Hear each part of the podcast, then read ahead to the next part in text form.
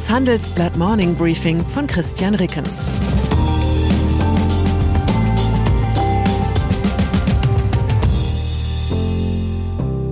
Guten Morgen allerseits. Heute ist Freitag, der 11. Februar, und das sind heute unsere Themen. Eiszeit bei Investition. Fragezeichen beim Metaverse. Kurssturz bei Delivery Hero. Nach einer kurzen Unterbrechung geht es gleich weiter. Bleiben Sie dran. Sie investieren in Aktien, es fehlt Ihnen aber eine klare Strategie. Ihr Depot ist ein Sammelsurium mehr oder weniger guter Ideen.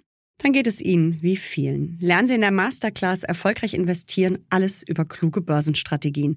Mit dem Rabattcode Investieren20 gibt es 20% Nachlass auf den Normalpreis. Infos unter handelsblatt.com slash erfolgreich investieren. Investitionen.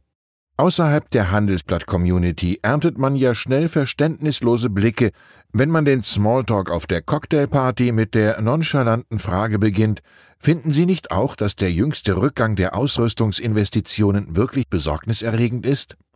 Aber hier sind wir ja unter uns und können uns einig sein, Deutschland hat ein massives Investitionsproblem.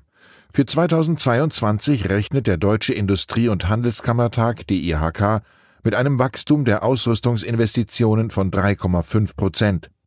Die Zahl, die auf einer Umfrage bei 28.000 Firmen basiert, bedeutet, der Corona-Einbruch wird auch im laufenden Jahr nicht wettgemacht. Mehr als 11 Prozent betrug der Rückgang bei den Investitionen im Jahre 2020. Im Folgejahr konnte die deutsche Wirtschaft nur knapp über drei Prozent aufholen. Die Bundesregierung hat das Problem erkannt und will umfangreiche Programme starten, einerseits durch Abbau von Bürokratie, andererseits durch staatliche Investitionen. Wobei man als Steuerzahler den zweiten Teil der Aussage auch als Drohung empfinden kann. Investitionen sind der entscheidende Faktor für das langfristige Wachstum einer Volkswirtschaft, aber nur, wenn sie das Wachstumspotenzial auch tatsächlich steigern. Bei zusätzlichen Staatsausgaben sind da erhebliche Zweifel angebracht denn sie fließen oft in Investitionsprojekte, die zwar politisch opportun sind, aber nicht unbedingt produktiv. In den vergangenen Jahren haben es die Behörden nicht einmal geschafft, all das Geld auszugeben, das der Staat für zusätzliche Investitionen vorgesehen hat. Echte Investitionen, die Wachstum und Wohlstand langfristig steigern, können in relevantem Umfang nur von den Unternehmen kommen. Doch es scheint, als sei denen gründlich die Lust vergangen.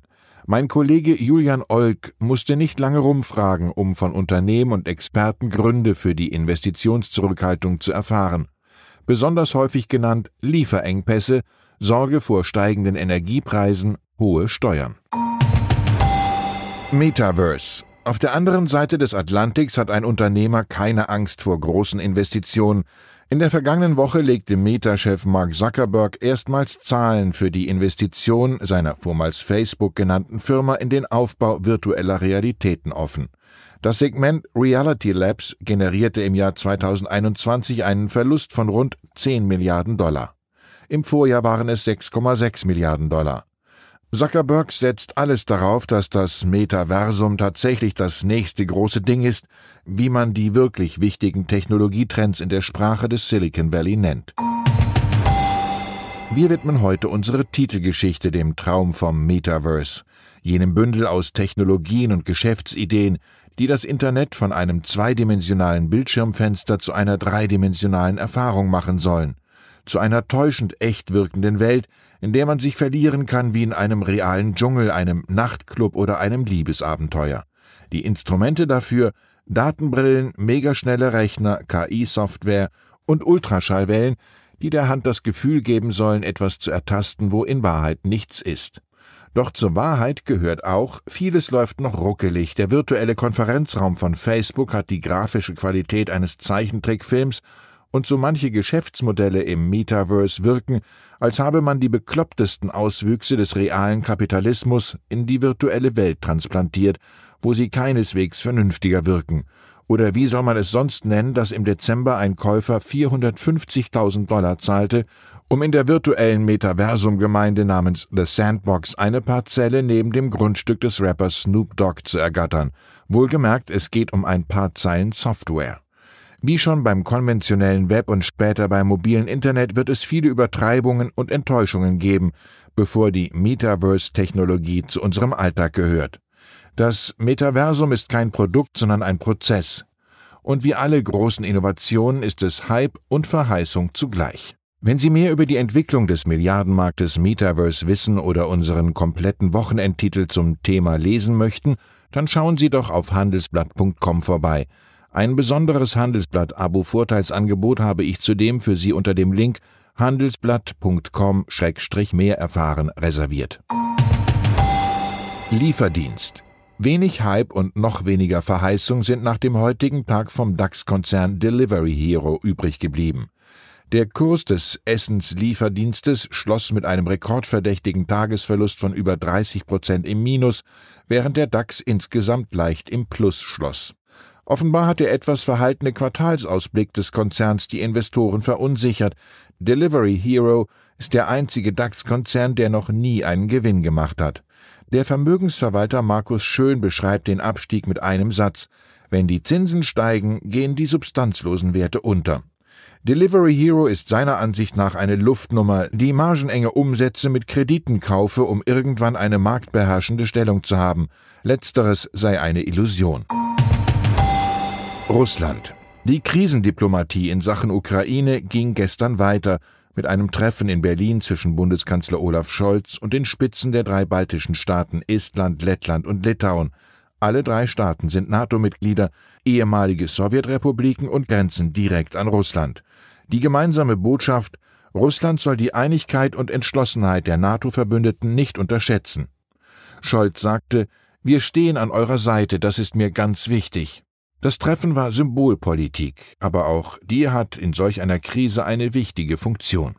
Ein wichtiges Symbol für Russland ist die angeblich erst gegebene und dann gebrochene Zusage der NATO, sich nach dem Ende des Warschauer Pakts nicht nach Osten auszudehnen. Ein sorgfältig konstruierter Mythos, wie der langjährige Paris-Korrespondent des Handelsblatts Thomas Hanke in einem historischen Essay darlegt. Tatsächlich hat Russland erst begonnen, nachträglich gegen die Osterweiterung der NATO zu protestieren, als der Systemkonflikt zwischen den osteuropäischen Demokratien und dem zunehmend autokratischen Russland immer deutlicher wurde. Diplomatie. Und dann war da noch das Treffen zwischen der britischen Außenministerin Liz Truss und ihrem russischen Kollegen Sergei Lavrov, das offenbar deutlich weniger harmonisch verlief als die Scholz-Gespräche in Berlin – kein Wunder, die britische Regierung vertritt in der Ukraine-Krise eine besonders harte Linie gegenüber Russland, auch um von den innenpolitischen Problemen rund um Premier Boris Johnson abzulenken. Die Financial Times zitiert aus dem Umfeld von Truss, die Gespräche in Moskau seien robust, aber mit einem hohen Maß an wechselseitigem Respekt geführt worden.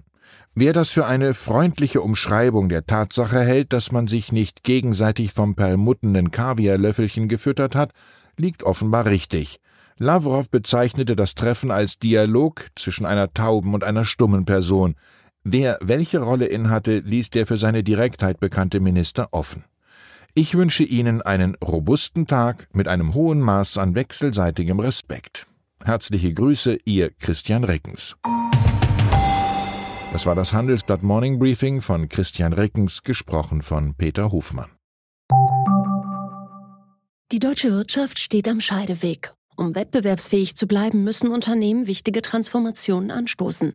Ab dem 24. April diskutiert die Restrukturierungsbranche Strategien für die Zukunft von Unternehmen. Mit dabei sind unter anderem Dr. Thomas de Maizière, Evelyn Freitag und Professor Dr. Ulrike Malmendier. Mit dem Vorteilscode Restrukturierung 24 erhalten Sie 15% Rabatt. Alle Informationen finden Sie auf handelsblatt-restrukturierung.de. you